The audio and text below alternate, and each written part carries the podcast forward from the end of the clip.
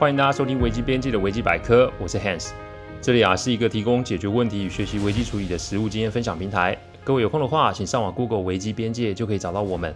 里面不只是心法，还有实战的做法，可以让各位累积关于危机处理的知识与能力。当然，如果眼前啊真有问题无法处理，也欢迎各位用信件与我们联络，我们也会提供顾问式的服务。顾问的工作其实很难说清楚是做什么的，但我们这个行业可以说是个艺术与艺术的共同体。第一个异是异形的异，意思是说，我们每天都会遇上你从来没有处理过的案件。这人家处理问题啊，还可以 Google 看有没有什么方法可以可循可参考。我们呢，真的只能凭着经验与危机处理的架构，一步一步整理出来处理的方法与顺序。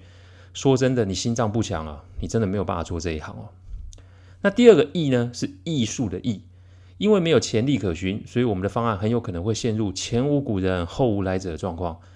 当然，如果顺利的处理掉问题，那就会让我们在客户的心中会有一种神一般的存在。不过别太高兴哦，因为客户以后有什么鸟事哦，都会让你来处理哦。今天啊，我来讲讲我几年前处理过的一个案例哦。先说一件事哦，我的文章、Podcast、YouTube 都是我亲身处理过的案件，情节没有做过太多的更动，所以啊，不用再来问我说哪来的灵感与发想好吗？这么多年来啊，我发现我处理过的案例真的是非常的多。不过啊，每个个案都会经过客户的同意才会产出。今天的这个个案呢、啊，我在处理后两年才让客户知道，为什么呢？我们来聊聊今天的这个主题哦。我虽然有事务所，不过呢，为求保护当事人及方便，我要么就是去客户的公司，不然就是会约在外面。其中饭店的咖啡厅是我非常喜欢的地方。我常说啊，要喝咖啡去便利商店买就好，但要处理事情一定要选饭店的咖啡厅，因为啊，通常白天的时候不会有太多人。再来就是洗手间很大、很舒服、很干净，这环境的宽大与舒适会有效降低人情绪的焦躁，所以这么多年来我都是选择这类的环境。不过那天呢，还真的让我遇上了这个意外的事件哦。那天我约了个案呢，在饭店的咖啡厅，由于是第一次见面，所以我就坐在咖啡厅靠近大厅的入口，好让对方找得到我。那当我在看文件的时候，我突然听到一个熟悉的声音，抬头一看，诶，是我某位客户公司的秘书。可是啊，我看到他穿的是工作套装，那一天又是上班日，可是这边离公司有点远呢。正当我觉得奇怪的时候，我听见了另一个声音，我当下就先赶快把头低下来，因为我确定那是我客户的声音。大约三十秒后啊，我等待我心情比较平复的时候，我就把目光转向他们那里，我看到了一个我最不想看到的景象：两个人贴得非常紧，而且啊，客户的手就放在秘书的腰上面。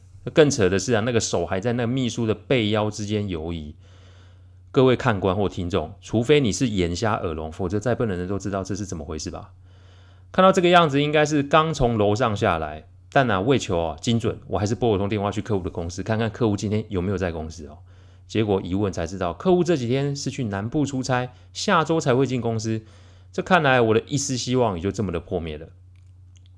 正当啊，我要想要怎么办的时候，就看见他们往咖啡厅这边走过来。我先是把位置做了一些调整，用背对他们的方式避开了他们的目光。再来啊，就是立马传讯息给个案说：“哎，我们延一下见面的时间，还有改变一下见面的地点，因为我真心希望不要当场打照面。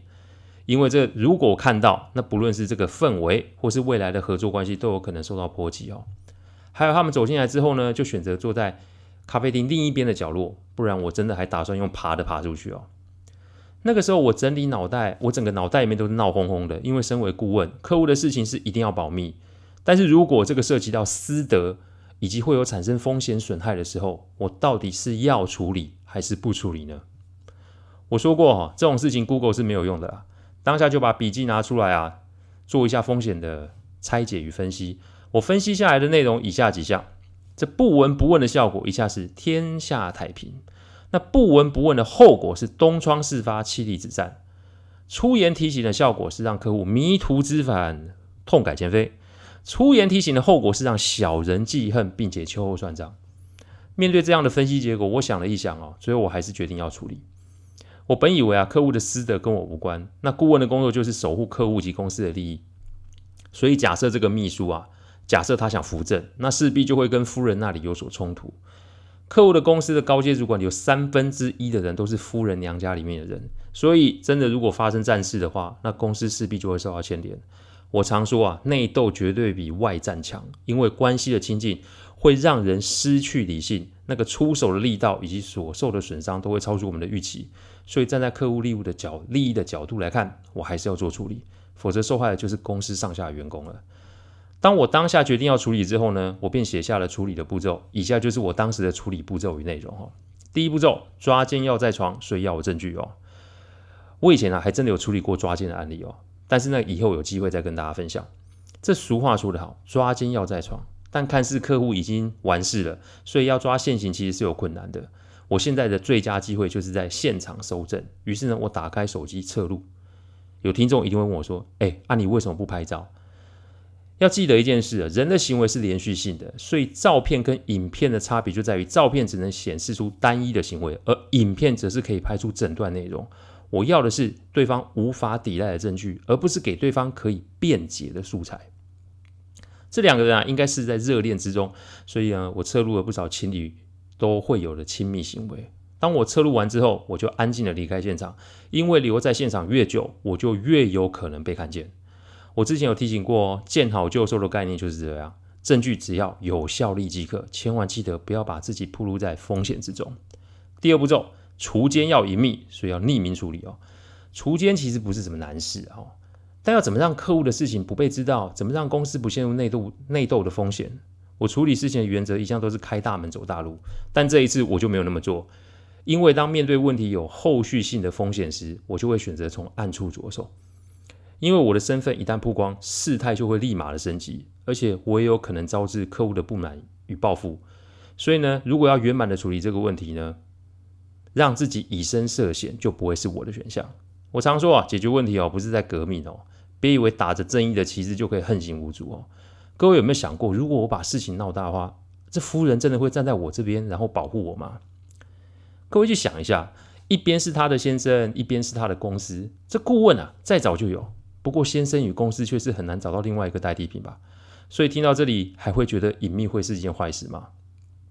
第三步骤，小三是源头，所以从他下手。整起事件的来源，我会设定在秘书上面，因为这个秘书年轻貌美，以他的条件，一定有很多的追求者，所以他跟客户啊，应该不会是什么真爱哦。因为而且我看到他身上的穿着与包包，以他秘书的工作是没有办法负担这种。奢侈品，所以要说这不是客户买的，我还真的有点不太相信哦。所以啊，与其冒着被客户杀头的风险去做劝诫的动作，那还不如啊从秘书下手即可。所以呢，我把影片拷下来之后备份，我请第三方用快递寄了一个随身碟给这位秘书，里面啊就是有与他客他与客户亲密行为的影片，上面再附一封信，提醒他。若要人不知，除非己莫为。如果他不愿意松手或是离开，那这影片就会传至公司上下或是夫人的手中。到时候他要面对的就不只是失去爱情的痛苦那么的简单了。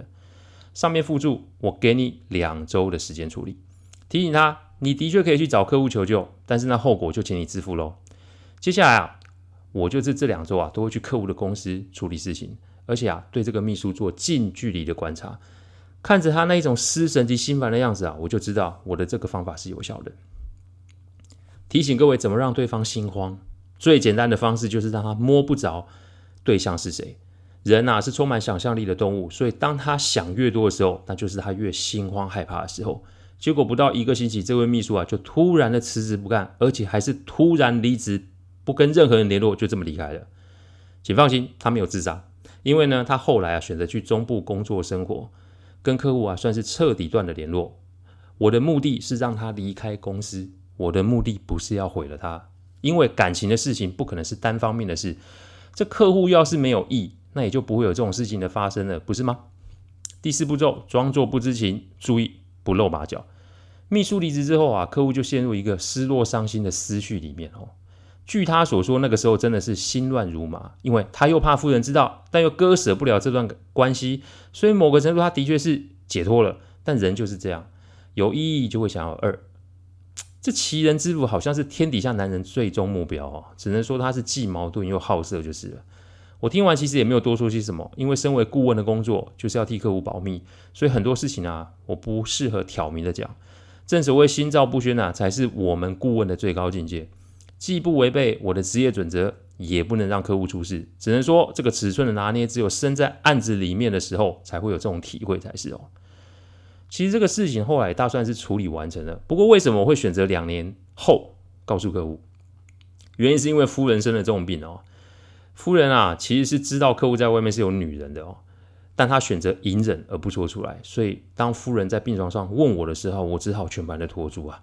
为什么？因为此时的夫人其实生命是在倒数计时。我心里想的是，死者为大，我不想让夫人带着任何的疑问或是遗憾离开这个世界。